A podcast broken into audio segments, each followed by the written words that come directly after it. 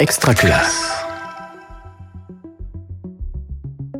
Bonjour et bienvenue dans cet épisode Parlons pratique diffusé en direct sur la chaîne YouTube de Réseau Canopé. Oui, bonjour. Vous savez que nous mettons toujours un petit peu de nous-mêmes, Régis et moi, dans les épisodes Parlons pratique. Aujourd'hui, on en met encore un peu plus que d'habitude parce que nous sommes tous les deux parents d'ados. Régis, je crois savoir que tu as une collégienne et un lycéen. C'est vrai. Chez toi. Et moi, je suis presque sortie d'affaires, mais j'ai quand même trois filles en fin d'adolescence et début d'âge adulte, et elles ont vécu euh, les débuts du portable au collège. Donc j'étais bien dedans. Alors on peut dire que nous sommes effectivement très concernés par le sujet de cet épisode, le rapport des ados aux réseaux sociaux et comment nous, les adultes, les éducateurs, euh, nous pouvons les accompagner dans ce qui nous semble à première vue une véritable jungle. Et on peut le dire tout de suite, la lecture du livre de notre invité remet en question pas mal d'idées reçues et de pratiques qu'on pourrait a priori croire efficaces. Vous aussi, vous vous posez sans doute beaucoup de questions sur ce sujet, bah, c'est le moment. Et où est-ce qu'on peut les poser déjà? Alors sur les réseaux sociaux de, Réseau Canopé, euh, bien sûr, ils servent aussi à ça, il y en a déjà qui, sont remontés. Eh ben, nous allons nous faire le relais de vos questions auprès de nos deux invités que nous allons vous présenter tout de suite. Béatrice Caméraire, bonjour. Bonjour. Alors vous êtes journaliste, conférencière et autrice sur des questions de société, de parentalité, d'éducation, mais aussi de vulgarisation scientifique. Euh, vous avez écrit le livre Nos ados sur les réseaux sociaux, même pas peur, qui va paraître à la fin du mois de mars. Et je crois que vous êtes aussi maman de quelques ados Oui, absolument. Moi, j'ai cinq enfants de entre 10 et 20 ans. Donc ça dépend un peu comment on définit l'adolescence, mais oui, je suis très très concernée. Virginie Sassoon, bonjour. Bonjour. Euh, vous êtes directrice adjointe du CLEMI, le Centre pour l'éducation aux médias et à l'information, et vous avez préfacé ce même ouvrage. Euh, vous êtes maman d'ado aussi, vous? Alors j'ai trois enfants, dont une ado. Merci à toutes les deux. Alors pour commencer, et, en quelques mots, on aimerait vous demander à, chacune, en deux mots vraiment, euh, qu'on pourra développer forcément dans la suite de l'émission, et peut-être en commençant par vous, Béatrice Caméraire, peut-être une grande inquiétude infondée autour de ce sujet euh, ados et réseaux sociaux? Moi, je crois que la plus grande, c'est quand même que les réseaux sociaux sont addictifs et aussi qu'ils contribuent à la désocialisation euh, des jeunes. Donc euh, voilà, ça, c'est ce qu'il va falloir discuter. On va y revenir. Et Virginie, vous, une pratique, un enjeu dont vous pensez qu'il faudrait vraiment se préoccuper et qui passe un peu sous les radars? Ben, Un enjeu dont on parle peu, c'est euh, les pratiques euh, des personnes euh, qu'on dit âgées, des seniors sur les réseaux sociaux, puisqu'ils sont nombreux à être connectés. Il y avait une fameuse enquête de Science qui avait montré que c'était les plus de 65 ans qui étaient connectés à Facebook, qui avaient vraiment participé à la désinformation, notamment au moment des élections de Trump. Donc je pense qu'on devrait s'en occuper un petit peu. Très bien. Alors il y a un sujet de tension, en tout cas à tort ou à raison, hein, qui va faire l'objet de la première partie de, de cette émission. Et le, sous-titre de, cette première partie va tout vous dire, à cran sur le temps d'écran. Alors Béatrice Caméraire, dans le livre, vous décrivez cette situation où plusieurs parents autour de vous expliquent comment ils régulent le temps d'écran de, de, leurs enfants sans problème et comment vous intérieurement vous dites que bah vous n'êtes pas du tout à la hauteur. Je crois que c'est une situation qu'on vit qu'on vit véritablement un peu un peu tous euh, entre culpabilisation et panique euh, sur ce temps d'écran. Est-ce que c'est euh, quelque part l'arbre qui cache la forêt autour de ces questions? Ben oui, en fait, le temps d'écran, euh, ça fait partie des nombreuses questions que se posent les parents et pour lesquelles ils vont se comparer. Est-ce que euh, ça commence quand ils sont tout petits Est-ce qu'il a marché à tel âge Est-ce qu'il parle à tel âge? Et puis alors, quand ils arrivent à l'adolescence, et, alors est-ce qu'ils sont connectés sur les écrans? Comment tu régules? Est-ce que tu y arrives? Est-ce qu'il n'y a pas de conflit? Et donc chacun se dit intérieurement qu'il est un mauvais parent, que l'autre est forcément meilleur, qu'ils sont forcément des solutions, que eux ils y arrivent pas. Bon, évidemment, c'est parce que on partage peut-être pas assez entre parents les difficultés qu'on a, et alors on se focalise effectivement sur cette question du temps en oubliant se poser la question de savoir qu'est-ce qu'ils font réellement les, adolescents, à quoi ça correspond ce temps exactement. Euh, et, voilà. Et donc c'est tout ça qu'il faut pouvoir euh, détricoter parce que si on en tient, euh, si on en reste juste au temps, ben, en fait on comprend rien, on passe à côté de ce qui fait l'essence de, de, de, ce que font les ados sur les réseaux sociaux. Ça rejoint bah, justement une remarque que nous fait Jamel sur Facebook qui dit pro note mail réseaux sociaux parfois on se trouve dans l'obligation de s'en servir Virginie Sassoon finalement est-ce que nos ados, ils sont pas un peu aussi obligés de s'en servir? Oui, bien sûr. Et pour rebondir sur ce que disait euh, Béatrice, c'est vrai que le temps d'écran n'agit pas euh, mécaniquement sur l'abêtissement euh, de l'ado ou de l'enfant. Donc c'est vraiment la question des usages et des pratiques qui, euh, voilà, qui doit retenir notre attention.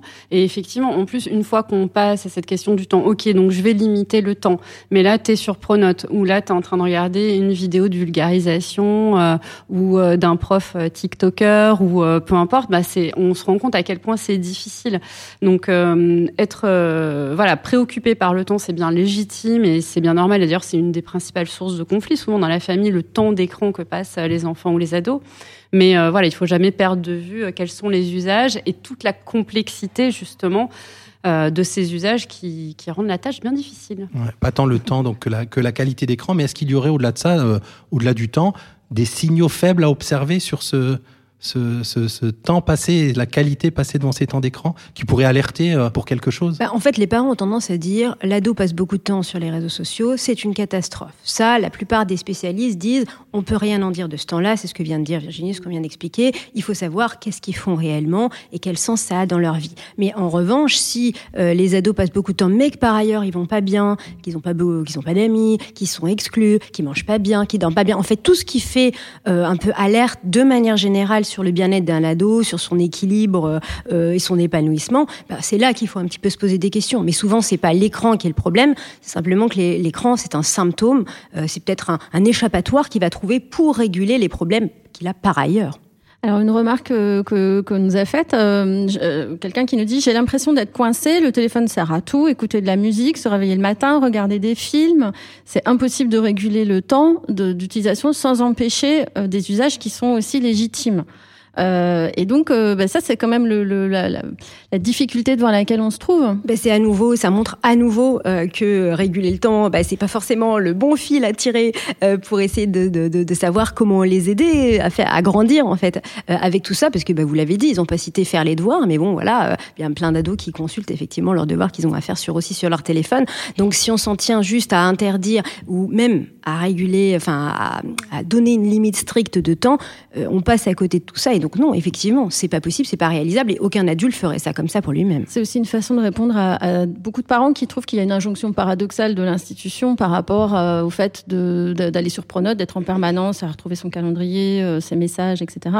Et puis en même temps de dire non, non, attention, pas d'écran et téléphone interdit euh, dans l'établissement. Virginie Sassoon, c'est logique ça il y a une logique, hein, oui, il y a une logique, par exemple, privilégier l'usage pédagogique euh, des, de, de, du téléphone, des tablettes, avoir euh, des usages, c'est pas, c'est pas interdit, c'est quelque chose, je pense, qui est, qui est plutôt euh, souhaitable. Et puis, être dans la cour de récréation, en profiter pour discuter, pour jouer, pour, pourquoi pas? Je pense que après, c'est euh, voilà, chacun a son a son opinion euh, là-dessus. On, est plutôt là pour euh, pour essayer nous en tant enfin en tant que parents, en tant qu'éducateurs, en tant qu'enseignants, de se dire qu'est-ce qu'on peut faire ensemble pour bah, faire grandir cette génération au mieux et grandir nous-mêmes en tant qu'adultes parce que euh, bah, Béatrice le rappelle dans son livre, enfin, c'est l'enjeu aussi de la parentalité numérique, c'est euh, de se sentir légitime, de se sentir confortable euh, pour accompagner nos ados sur, avec, enfin, à traverser quelque chose que nous, même, on n'a pas connu en tant qu'enfant. Alors autant devant la télé, on sait dire ah, bah, la télé-réalité, voilà.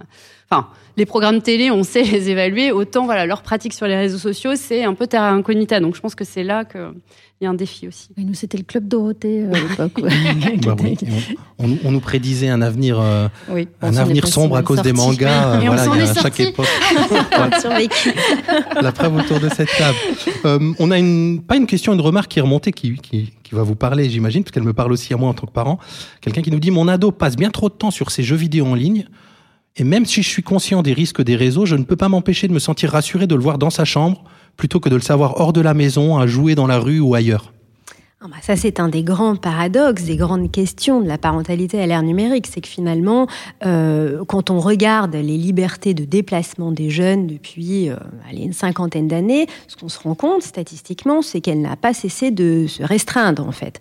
Aujourd'hui, les premiers déplacements autonomes, c'est pas avant le collège et en général, c'est voilà, quelques centaines de mètres, alors que nos parents, nos grands-parents, euh, eux, pouvaient parcourir des, des, voilà, des distances beaucoup plus grandes en liberté. Donc ça, c'est lié à l'évolution des standards éducatifs où les parents aujourd'hui voient l'extérieur comme un endroit de danger, donc veulent réduire les sorties à l'extérieur. Forcément, euh, on peut pas s'étonner que les ados investissent d'autres terrains vagues, d'autres champs de liberté euh, que sont les réseaux sociaux. Alors c'est vrai qu'ils n'y sont pas euh, en danger physiquement.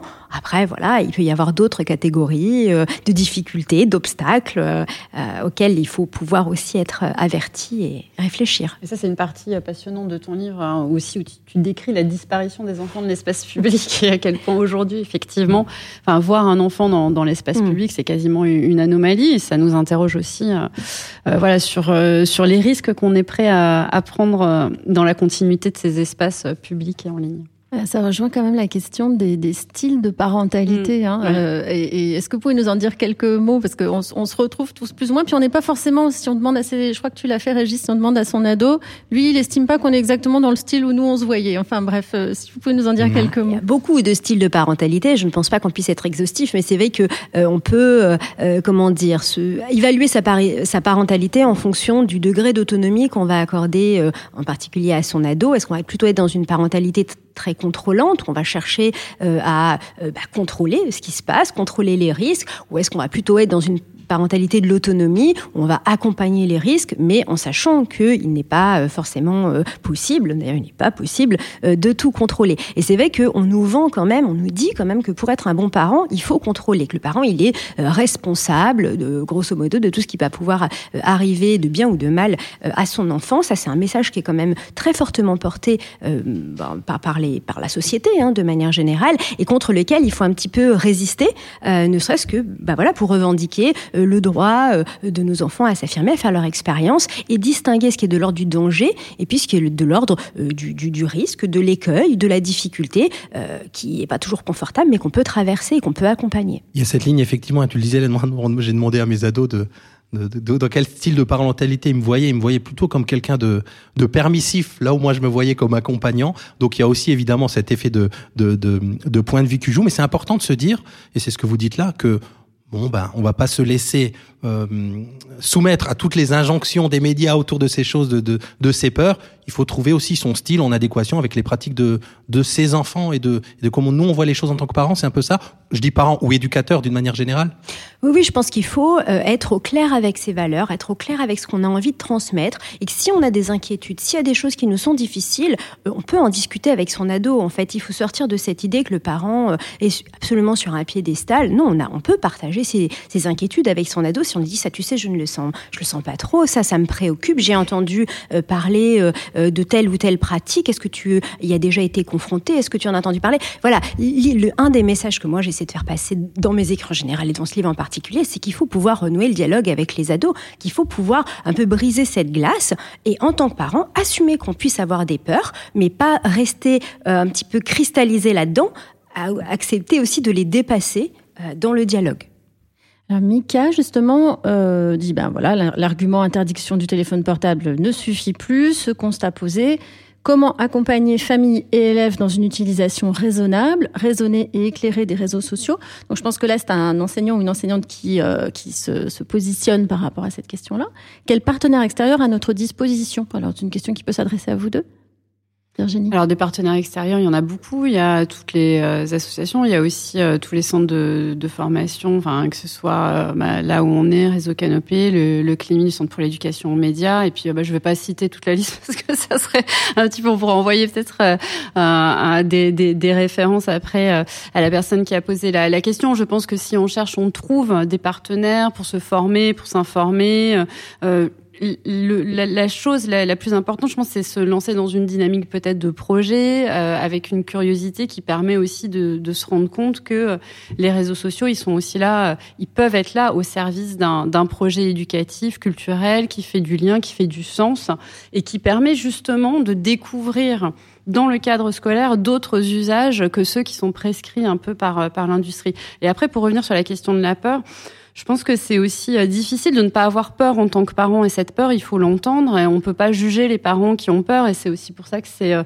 enfin voilà, que cet ouvrage il est, euh, il est audacieux et il est aussi un petit peu provocateur, mais au bon sens du terme, parce que de dire même pas peur aujourd'hui, euh, c'est quand même euh, voilà je dirais presque même un, cri de voilà un cri de ralliement qu'on a eu envie de, de, de pousser et qui est important et qui et qui dit pas que la peur elle est pas légitime euh, parce que effectivement, quand on voit bah, effectivement les discours des réseaux sociaux, mais aussi ce que l'industrie numérique nous propose, je pense notamment à l'épisode de Black Mirror Archangel où il y a la possibilité euh, euh, de mettre une puce dans le cerveau de son enfant pour le protéger de toutes les violences qu'il va pouvoir vivre. Mais en fait, on se rend compte aussi que Black Mirror, enfin, il y a plein de choses qui sont là en germe, etc. Donc voilà, c'est cette peur-là aussi, elle est, elle est assez inévitable. Donc c'est comment, comment apprendre à y résister, le vrai sujet. Alors, on s'inquiète. On, entend qu'on s'inquiète pas trop du temps d'écran, en tout cas pas sous cette forme-là. Alors maintenant, on va se poser la question de qu'est-ce qu'on y trouve? Alors, on trouve euh, de l'humour, de l'information, des tutos, maquillage, bricolage, de la danse. Euh, aussi pas mal de grand n'importe quoi, on peut dire. Euh, Est-ce qu'il faut filtrer? Si oui, comment? Est-ce que nos ados sont aussi influençables qu'on le pense? On en parle dans la partie 2 de notre épisode Esprit critique, es-tu là? J'ai lu là tout récemment un article de, de Sophie GL qui parle euh, d'un chaos informationnel sur les réseaux sociaux qui est plutôt alarmiste dans son propos. Enfin, le modère, mais elle est quand même plutôt alarmiste. Est-ce que vous reprendriez ce, ce terme euh, à votre, euh, à votre compte, euh, Béatrice Camerer? Moi, je, je suis, je, reprends rarement les termes très alarmistes parce que je préfère des termes plus descriptifs. Mais c'est vrai qu'effectivement, euh, on est face à énormément d'informations et qui ne sont plus présentées euh, aux jeunes, aux adolescents, aux, spectateurs euh, par le filtre des médias. Ils ne passent plus par ce filtre des médias ou par d'autres filtres organisationnels dans la société qui permettent de, de dire, ben voilà, de les contextualiser. En fait, là, il nous arrive beaucoup plus brut, beaucoup plus mélangé, et effectivement, se pose la question de savoir comment on outille les jeunes et les moins jeunes pour pouvoir s'y retrouver. Ça, c'est un vrai enjeu, c'est une vraie réalité. Si on parle de ces pratiques informationnelles, on peut se dire par rapport à leurs aînés, nous ou d'autres, euh, on avait beaucoup moins d'accès hein, à tout type de médias, il n'y avait pas de réseaux sociaux. Est-ce que ça veut dire qu'on s'informait mieux? Est-ce que il y a aussi une, notion de, de, quantité. Forcément, s'il y a plein de réseaux sociaux, il y a beaucoup d'informations. C'est dur à trier, mais c'est quand même de l'information pour les, pour les ados, peut-être, Virginie. Bah, il y avait peut-être moins de fatigue informationnelle. Ça, on en a beaucoup parlé ces, ces derniers temps, et je pense que ce qui, ce qui, euh, ce que produisent, euh, enfin voilà, les, les, téléphones portables, les tablettes, euh, même l'usage qu'on a des, des ordinateurs, c'est qu'on est sans cesse informé. Donc ça crée un phénomène d'usure, de fatigue, et donc des stratégies d'évitement, de contournement. Et c'est comment redonner le goût de l'information, parce que les enquêtes le montrent. Enfin, en fait, les jeunes, les adolescents s'intéressent à l'actualité. Alors c'est pas forcément, c'est leur actualité. Enfin leur centre d'intérêt. Euh, mais je crois que c'est plutôt comment on devient acteur de son destin informationnel. Enfin, ça fait un peu grandiloquent dit comme ça, mais enfin, c'est-à-dire comment on choisit euh, des médias, des sources d'information qui nous font du bien, qui nous informent, tout en restant dans le collectif. Parce que si on commence à ne s'informer que sur, sur ce qui nous intéresse, ça commence à devenir euh, compliqué. Je pense que la différence, en fait, c'est qu'avant, avant, j'ai 10, nous regardions le journal télévisé, euh, toute la famille était réunie. Il y a plein de gens d'ailleurs qu'on rencontre qui étaient. Euh, c'est pas sûr, ça d'ailleurs. Non, c'est pas sûr, mais il y, a des gens qui ont maintenant une nostalgie, alors hmm. que je, enfin. Alors qu'à l'époque, c'était très critiquable. Genre, oui, bon, on est tous derrière le, Et maintenant, il y a des gens qui regrettent, en fait, ce, ce, moment-là où on était tous réunis. Et je crois que c'est ça, c'est comment on crée dans la famille, même dans la société, des moments collectifs autour de ce qui, de ce qui est en train de, de se passer, de l'actualité. Euh. On a une remarque un peu rigolote, mais je pense qu'il va apporter euh, euh, des, des, éléments sur lesquels vous allez pouvoir apporter des éléments. Mon ado de 16 ans consulte des vidéos à base d'Illuminati, d'aliens ou de thèses platistes. Dois-je m'inquiéter? Béatrice Cameron. En fait, la question, c'est comment il les considère. Mm. Parce que c'est toujours le même problème. Le problème, c'est pas qu'ils regardent ou qu'ils regardent pas. Nous-mêmes, on a déjà euh, euh, consulté des sites avec lesquels on n'était pas forcément en accord. Des fois, c'est parce qu'on trouvait ça marrant. Euh, on avait envie de savoir qu'est-ce que pensent ces gens-là qui nous paraissent si étranges. Bref, on les a pas forcément pris au sérieux. Donc, c'est pas parce qu'un ado regarde des vidéos d'Illuminati qu'il croit aux Illuminati. Et c'est pour ça que c'est très important et très intéressant d'aller en discuter avec lui. Euh, surtout quand on est inquiet à nouveau, euh, parce que c'est ça qu'il faut découvrir. C'est en fait comment il considère. Est-ce qu'il a compris euh, comment il fallait considérer cette information-là? Est-ce que est-ce qu'il en a pris la mesure? Est-ce qu'il a pris du recul? Ou est-ce qu'au contraire il adhère complètement Et là, peut-être effectivement, il y a besoin de compléments d'information. Parce que mm. c'est souvent ce qu'on voit dans les médias, c'est-à-dire on nous affiche 38% mm. des ados croient que la Terre est plate. C'est des raccourcis euh, exactement alarmistes. Oui, oui, oui, tout à fait. C'est des raccourcis alarmistes qui ne s'intéressent pas, encore une fois, à... Euh, en fait, ils considèrent les jeunes comme des sortes de récepteurs parfaitement passifs. On les expose à une information, ils la reçoivent, ils, et ils, la font, ils se l'approprient et immédiatement, ils deviennent des sortes de petits zombies de cette information. Mais évidemment que non, les jeunes ne sont pas comme ça, personne n'est comme ça. Nous ne sommes pas des récepteurs passifs. L'information, d'abord, voilà, on en fait quelque chose, on l'interprète, et parfois, on n'en fait pas toujours ce que l'émetteur a prévu qu'on en fasse. Donc évidemment, il faut aller au-delà euh, de ces idées reçues qui en plus euh, entretiennent une vision très très négative de la jeunesse qui est très loin de la réalité. C'est l'image de la seringue hypodermique. Euh, qu'on on, injecterait l'information ou la désinformation. Et, mais c'est tout l'objectif aussi de l'éducation média à l'information que d'avoir cet esprit aussi alerte et critique. c'est ce que j'allais vous dire, Virginie, c'est que c'est quand même tout un process qu'il faut avoir par rapport à l'information, alors qu'on a peut-être naturellement, je ne sais pas, mais qu'en tout cas, on, peut construire. Et euh, euh, la, question, c'est quoi le rôle de l'école et des enseignants là-dedans? Bah, il est majeur, il est majeur parce que les parents, et on le voit, euh, sont, sont rares à faire de l'éducation média, l'information euh, les week-ends, sauf mes collègues du Clémy que je salue au passage. Mais euh, c'est voilà, donc le rôle de l'école, hein, c'est justement de aussi de jouer sur cette notion de justice sociale, d'équité sociale, puisque tous les enfants ne grandissent pas dans les mêmes univers avec les, mêmes chances au départ. Et donc le rôle de l'éducation média à l'information, c'est de participer aussi à plus d'égalité euh, face euh, à la capacité qu'on a de s'informer, donc c'est-à-dire savoir chercher, savoir vérifier, savoir publier sur les réseaux sociaux. Aujourd'hui, c'est absolument indispensable pour exercer sa citoyenneté. Donc c'est à cet endroit-là que ça que ça se joue, et c'est aussi pour ça que c'est absolument indispensable que les enseignants soient formés pour qu'ils puissent aussi euh, bah, le mettre en place dans leur dans leur classe, parce qu'il y a un enjeu de formation aussi des enseignants qui est absolument crucial une question un peu fondamentale, en tout cas qu'on interroge les enseignants, un, curseur à placer. On parle de fact-checking, de toujours vérifier ces informations, des choses qu'on fait pas forcément nous en tant qu'adultes, puisque voilà, on, se dit qu'on consulte les bonnes sources par nature ou par expérience. Mais ce curseur où on leur demande de pas croire à tout ce qu'ils voient, de faire du fact-checking, et du coup parfois de douter un peu de tout. Et, et face à cette posture d'ado un peu rebelle qui mettrait tout en doute, voilà, un ado qui affirmerait la Terre est plate, ou comment l'éducateur, l'enseignant doit se positionner? Ce curseur, il va le placer où? Bah ça justement, ça fait partie des, des gros euh, comment dire points de vigilance qu'il faut souligner vraiment sur ces questions-là, c'est que pendant tout un temps, en fait, euh, quand on a vu un petit peu voilà se multiplier les sources d'informations en ligne, on s'est dit attention, il faut absolument euh, voilà alerter les adolescents, leur leur montrer tout euh, ce qu'il pouvait y avoir de, de, de, problématiques, de faux, de fallacieux euh, sur les réseaux sociaux. Et ce faisant, comme vous l'avez bien souligné, on les a un petit peu encouragés à douter de tout, à dire fallait tout vérifier, etc. moi, ça, ça fait partie des messages encore une fois, qu'il faut absolument diffuser. Euh, c'est pas le rôle euh, des citoyens, c'est pas le rôle des jeunes de tout vérifier. C'est le travail, c'est la compétence des journalistes. Et il est hors de question de... Voilà, c'est leur devoir, c'est leur responsabilité. Donc dire à un jeune, tu dois vérifier, il peut vérifier la date, d'accord, de publication, peut vérifier euh, où est-ce que ça a été publié, c'est quoi ce journal, tiens, est-ce que je peux aller regarder sur Wikipédia euh, euh, un petit peu quelle est la ligne éditoriale. Ça oui, ça c'est très intéressant, mais il est hors de question d'aller vérifier, de remonter à la source, d'aller voir est-ce que cette information, la personne qui a dit qu'elle avait dit, elle a vraiment dit. Non, ça c'est pas possible, c'est pas raisonnable, et en plus ça, ça entretient vraiment les jeunes dans cette image très sombre du monde qui leur laisse entendre que sur Internet, grosso modo, il y a que des, des, des, des, des mensonges, ce qui est évidemment pas le cas. Au contraire, il faut pouvoir leur montrer tout ce qui se fait de bien, toutes les bonnes enquêtes, toutes les bonnes pratiques, parce que ça, c'est renforçant et ça leur donne de la, confiance en eux. Et l'éducation média, ça permet aussi de rentrer dans la pratique, c'est-à-dire à partir du moment, à travers un média scolaire ou à travers un projet, soit on rencontre des journalistes, on les accompagne dans les coulisses de l'information, soit on devient producteur soi-même de, l'information, et ça c'est possible dès le premier degré, hein, des très très jeunes dès qu'on est euh, lecteur et même avant même d'être lecteur, on peut faire de la radio euh, euh, très très très très jeune et ça permet aussi d'exercer un autre regard à partir du moment où soi-même on a produit de l'info, mais on n'évalue plus l'info qu'on nous propose aussi de la même manière.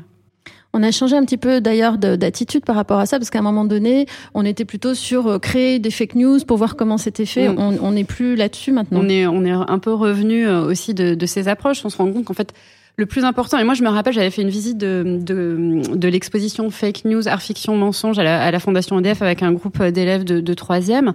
Et la guide d'exposition leur demande, alors qu'est-ce qu'une fake news? Alors là, mille et, une nuances du faux. Tout le monde savait euh, définir euh, euh, ces fameuses fake news qui en fait sont aussi très, très diversifiées. Qu'est-ce qu'une info? Silence. Et donc là, bon, c'est une, anecdote, mais en fait qui raconte aussi la difficulté euh, parfois qu'on a à se dire mais qu'est-ce qu'une information fiable? Et ça, c'est quand même les fondamentaux de l'éducation média à l'information. Et une fois qu'on a ça, et c'est vrai que c'est facilitant de l'avoir expérimenté soi-même, euh, c'est euh, voilà, on, a fait 80% du, chemin, je dirais. Une, une, remarque un peu longue, mais elle vaut la peine d'être euh, lue en entier et de vous préparer à apporter des réponses. À chaque nouvelle angoisse de la société, les profs sont mis en première ligne entre bouclier préventif et dernier rempart appelés à y répondre, parfois accusés de ne pas faire le travail. On en a parlé, hein, fake news, cyberharcèlement, réseaux sociaux, identité numérique, et j'en passe, je lis ce qu'il y a écrit. Hein. Est-ce que vous auriez des outils concrets à proposer aux profs, là tout de suite, si on vous demandait une ressource pour un prof qui se sentirait un peu perdu sur ces sujets-là Peut-être euh, Virginie Sassoon, en commençant par vous Je vois sourire. Une ressource? Le site du Clémy. voilà. C'est dit.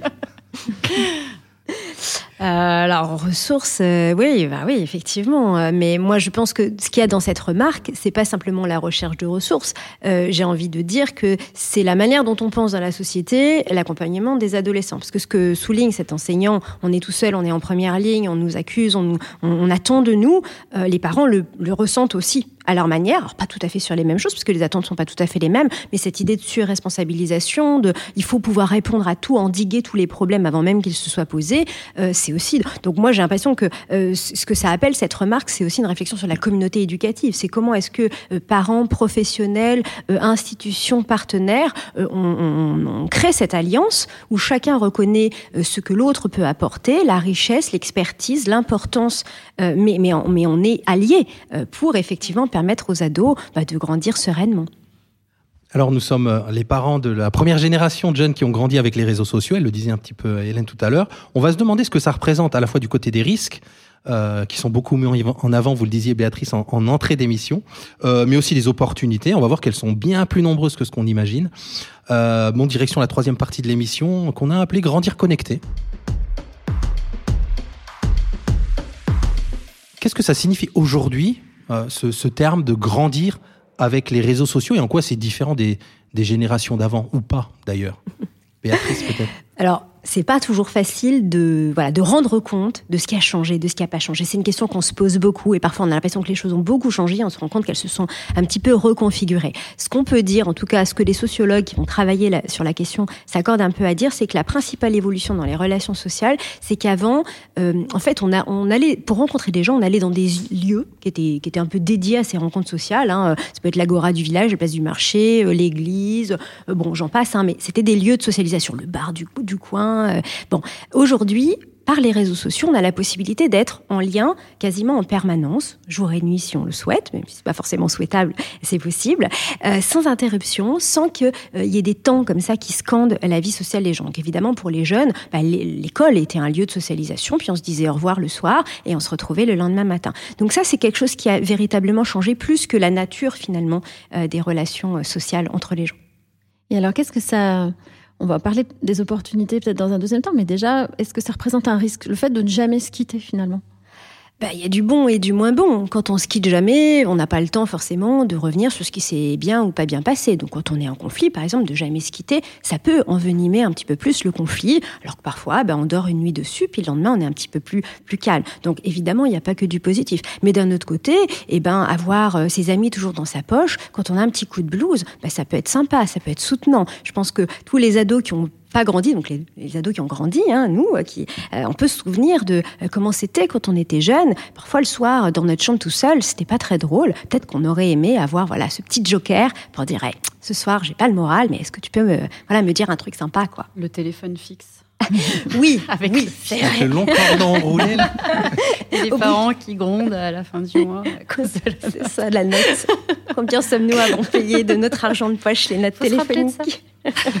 pour ceux qui ne l'ont jamais vu, il faut regarder la boum, je crois. Euh, alors, pour, pour, continuer à tirer ce fil, vous battez en brèche une, idée. Hein. On, a cette idée que les réseaux sociaux, finalement, ils suivent les ados à, tous les heures du, du, jour et de la nuit. Sur le cyberharcèlement, notamment, on entend ça, que c'est bien plus grave qu'avant parce que, justement, ça ne s'arrête jamais. je trouve intéressant, dans le livre, parmi plein d'autres choses, vous battez en brèche cette idée-là.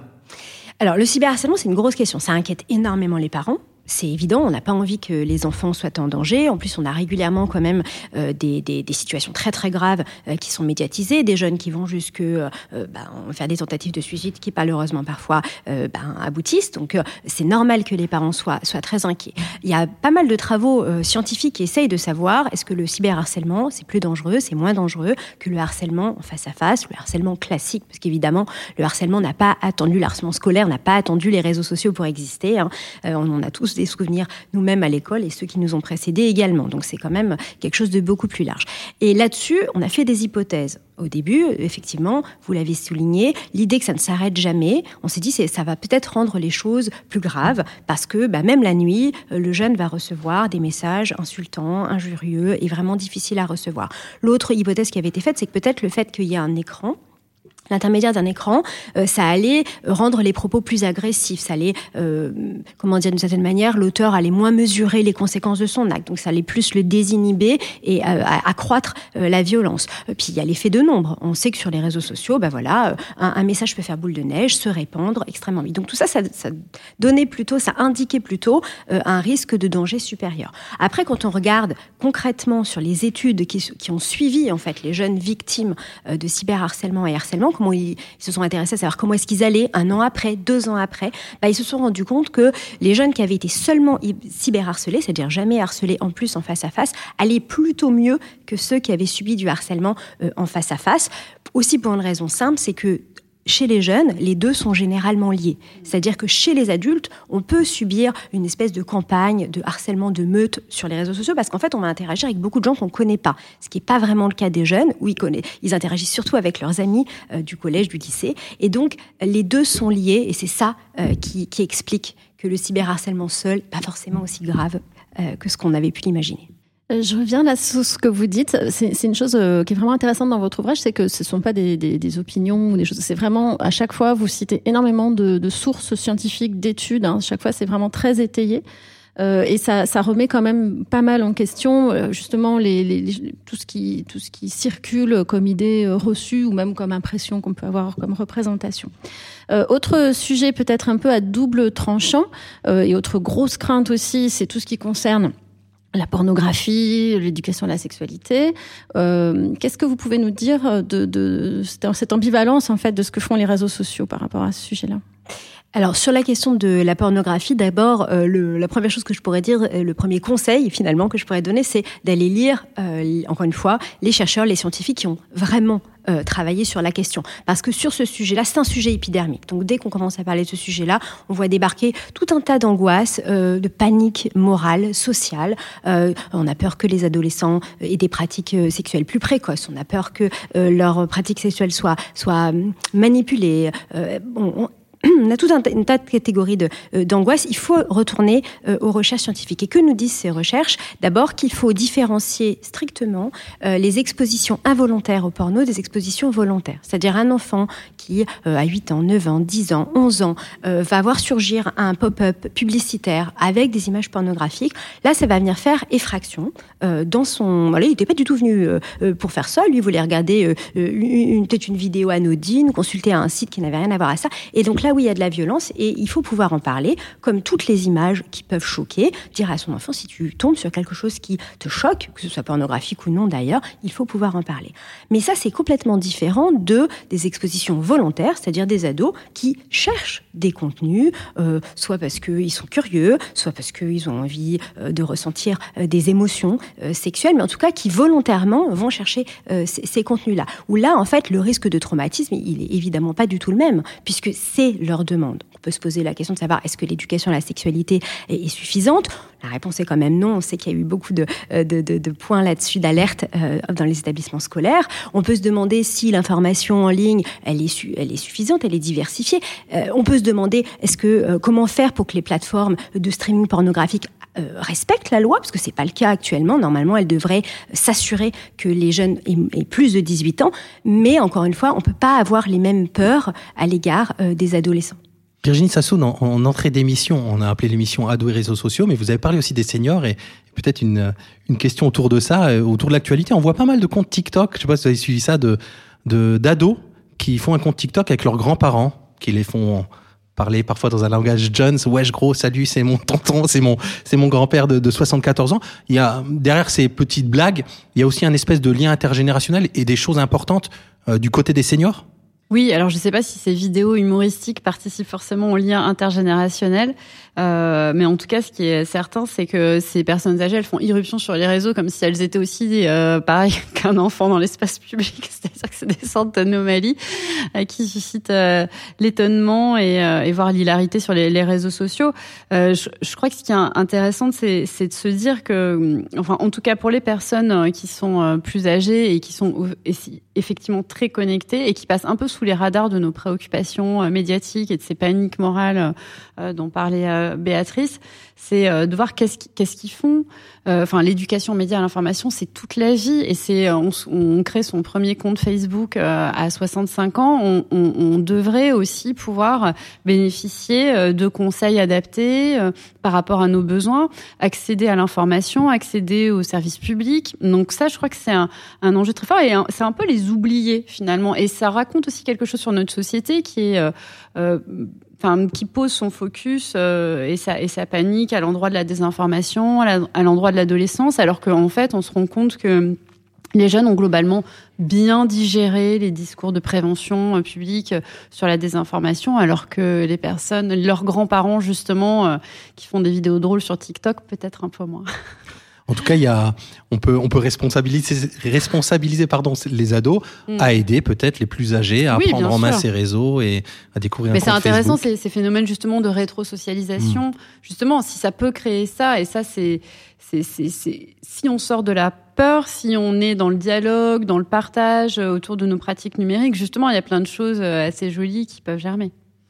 Justement, donc euh, réseaux sociaux comme outils de socialisation, et là on va peut-être parler d'un aspect plus positif. Béatrice Camerer, qu'est-ce que vous pouvez dire sur ce que ce que ça leur apporte en fait aux jeunes? Qu'est-ce que ça a d'important pour eux? Bah, ça leur permet tout simplement déjà d'interagir avec leurs amis, ce qu'ils adorent ce qui est hyper important euh, à l'adolescence, donc de tisser des liens euh, avec leurs amis proches, d'entretenir des liens avec leurs amis un petit peu plus, avec leurs connaissances un petit peu plus euh, éloignées, voilà, donc de s'inscrire dans leur réseau social au sens propre, hein, pas réseau social numérique, mais le réseau social de leur établissement, comprendre qui est qui, faire de, voilà, des, connaissances par rapport à ça. Donc en fait, ça leur permet de faire, de devenir adolescent aussi d'une certaine manière, parce que c'est sur ces réseaux sociaux aussi que vont se transmettre euh, les fameux codes de la culture jeune, ceux qui vont permettre ben, euh, de se distancier un petit peu de, de, ce que, de ce que des goûts que nos parents nous ont transmis pour essayer de dire ben voilà moi je suis pas exactement comme mes parents, moi j'aime aussi ci, moi j'aime ça. Donc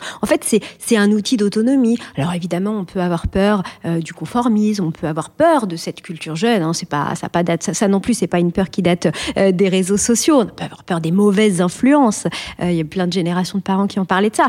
bon bah oui il y a des choses qui sont euh, plus ou moins bonnes à être transmises. Hein. Je suis pas en train de dire que ce que les jeunes se transmettent, c'est forcément euh, ni super intéressant, ni super intelligent. Il y a aussi des choses beaucoup moins, voilà, pas, pas, français. Mais, mais bon, on peut aussi les considérer avec calme, avec, euh, avec voilà, dans le dialogue encore une fois, comme une étape de vie qui permet donc cette différenciation et donc qui va permettre la construction de l'individu tout simplement.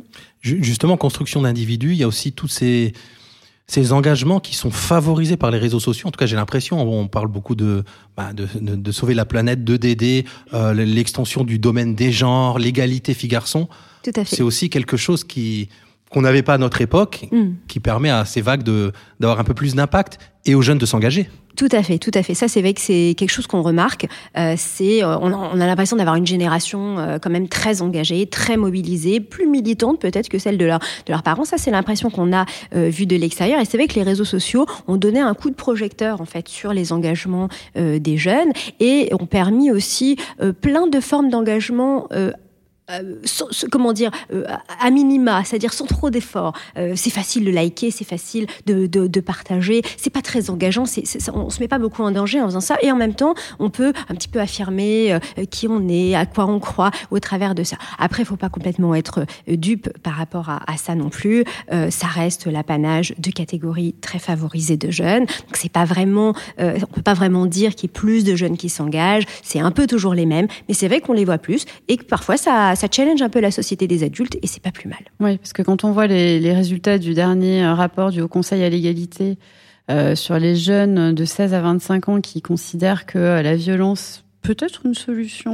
légitime en cas de conflit avec une femme, des jeunes hommes. On se dit que voilà, les, les réseaux sociaux c'est aussi un miroir un peu grossissant et un petit peu biaisé euh, sur cette génération de d'éveillés de par rapport à cette question de, l'égalité. Vous parlez des, des catégories euh, favorisées. C'est vrai que là, on fait un petit peu comme si tout le monde avait accès aux réseaux sociaux euh, à tout moment, etc. Donc ça, rejoint une question que faire pour les élèves qui n'ont pas de téléphone et se sentent à l'écart? Ça existe des élèves qui n'ont pas de téléphone, euh, Virginie Sassoon euh? Oui, sûrement, ça existe. et puis parfois, c'est peut-être euh, leur choix. Enfin, on voit le, le mouvement Logoff là qui, qui, émerge, qui est absolument pas représentatif. Oui, c'est pareil. Mais ça, hein. voilà, des adolescents qui eux-mêmes décident de ne pas avoir de, de téléphone portable. Et puis à l'autre bout du, du, spectre, il y a ceux qui n'en ont pas parce qu'ils n'en ont pas soit les moyens ou en tout cas pas avoir le téléphone dont ils rêvent. Parce qu'il y a ça aussi, il y a une hiérarchie. Enfin, avoir un téléphone aujourd'hui. Euh, tout le monde euh, quasiment peut en avoir un. Après, le dernier smartphone de marque, ça, c'est encore une autre après, c'est la question aussi de là où on habite, euh, de l'accès. Euh, voilà, est-ce que l'établissement scolaire euh, est bien doté en connexion? Enfin voilà, il y a, y a, tout un tas d'inégalités aussi qui parfois et souvent s'accumulent. Et justement, est-ce que l'établissement scolaire, il a un rôle par rapport à ça? Est-ce que déjà un enseignant a le droit de travailler sur les réseaux sociaux, avec les réseaux sociaux? Ben, Après, il y a plein d'angles morts dans l'usage des, des, réseaux sociaux, mais je crois qu'aujourd'hui, il y a beaucoup d'enseignants qui sont libérés un peu de tout ça pour essayer bah, d'expérimenter d'un point de vue pédagogique ce qui était euh, ce qui était possible et ils se rendent compte que bah voilà il y a beaucoup de richesses et puis ça ça permet aussi euh, euh de, créer des choses qui sont mobilisatrices pour des élèves qui sont peut-être aussi un peu moins sensibles à une approche on va dire classique des savoirs et du coup ça permet aussi de donner euh, voilà, euh, du relief à certains projets. Je me rappelle euh, d'une enseignante qui avait créé des profils Facebook de personnages historiques, comme par exemple Marie-Antoinette, et donc il fallait créer tout l'écosystème relationnel autour de ce personnage historique avec qui elle se clash, avec qui, voilà, elle va avoir des histoires, etc. Et donc ça, voilà, je trouve que c'est plutôt intéressant ça fait la boucle avec notre premier Parlons pratique, si tu te rappelles, euh, avec euh, euh, un enseignant de français qui travaillait justement dans ce sens-là avec ses élèves. Ouais, Monsieur Lebeau qui travaille beaucoup sur les, avec les réseaux et avec ses, avec ses élèves. une question de parents, très, très pratique, co-pratique. Faut-il obliger ses enfants à nous accepter comme contact sur leurs réseaux sociaux ou à nous montrer ce qu'ils publient? Jusqu'à quel âge? Je comprends qu'il ne faille pas être intrusif, mais on a besoin de savoir ce qu'ils ou elles font, non? Alors évidemment, l'âge, c'est comme euh, le, temps de connexion. Euh, mm. C'est pas euh, dans l'absolu. C'est qu'à un moment donné, on doit s'intéresser au degré de maturité de son enfant, comme on prend toutes les autres décisions de sa vie, où on va pas l'envoyer seul sortir chercher du pain si on s'est pas assuré que globalement il y arrivait, qu'il avait. Voilà, c'est ça. Donc, il faut, faut, se garder de donner un âge. et effectivement, il y a un temps où bah, les parents sont. il faut qu'ils puissent accompagner la création du compte, vérifier que l'enfant maîtrise les paramètres, ce genre de choses. Et puis il y a un temps pour euh, se retirer et laisser à son enfant euh, son intimité. On peut considérer qu'à partir de 13 ans, euh, qui est un peu l'âge charnière pour l'inscription sur les réseaux sociaux, l'âge légal minimal officiel euh, pour l'inscription sur les réseaux sociaux, il est temps pour les parents, euh, ils, ont déjà, ils sont censés déjà avoir transmis ce qu'ils doivent transmettre sur le plan de, la sécurité, il est temps de se retirer. Donc non, euh, il n'est pas bénéfique de rester ami avec son enfant et encore moins de l'espionner par derrière, ce qui alors pour le coup c'est complètement contre-productif du point de vue de la relation de confiance, ce que malheureusement font encore pas mal de parents. ils utilisent même certains des logiciels de géolocalisation qu'ils installent sur le téléphone portable de l'enfant pour savoir où est-ce qu'il est, quand est-ce qu'il est, est-ce qu'il est bien revenu à l'heure. Euh, on peut rappeler quand même que c'est des logiciels qui sont aussi utilisés par les conjoints violents euh, pour surveiller les allées et venues. Donc c'est potentiellement quelque chose d'assez, euh, voilà, de très intrusif et très destructeur pour la relation de confiance.